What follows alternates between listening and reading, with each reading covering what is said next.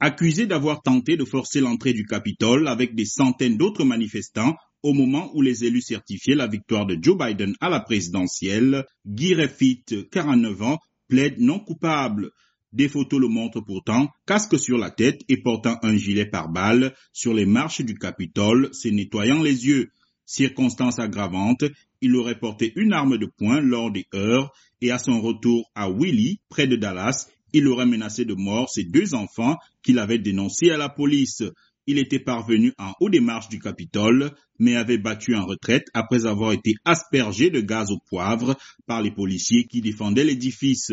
Une foule a besoin de meneurs et cet homme est venu tout droit du Texas pour remplir ce rôle, a dénoncé le procureur Jeffrey Nessler à l'ouverture des débats. Guy Reffitt, membre de la milice d'extrême droite Triple Centers, encourt jusqu'à 20 ans de prison au terme de ce procès qui doit durer au moins une semaine. Les deux enfants de l'accusé doivent témoigner pour confirmer avoir subi des menaces de leur père.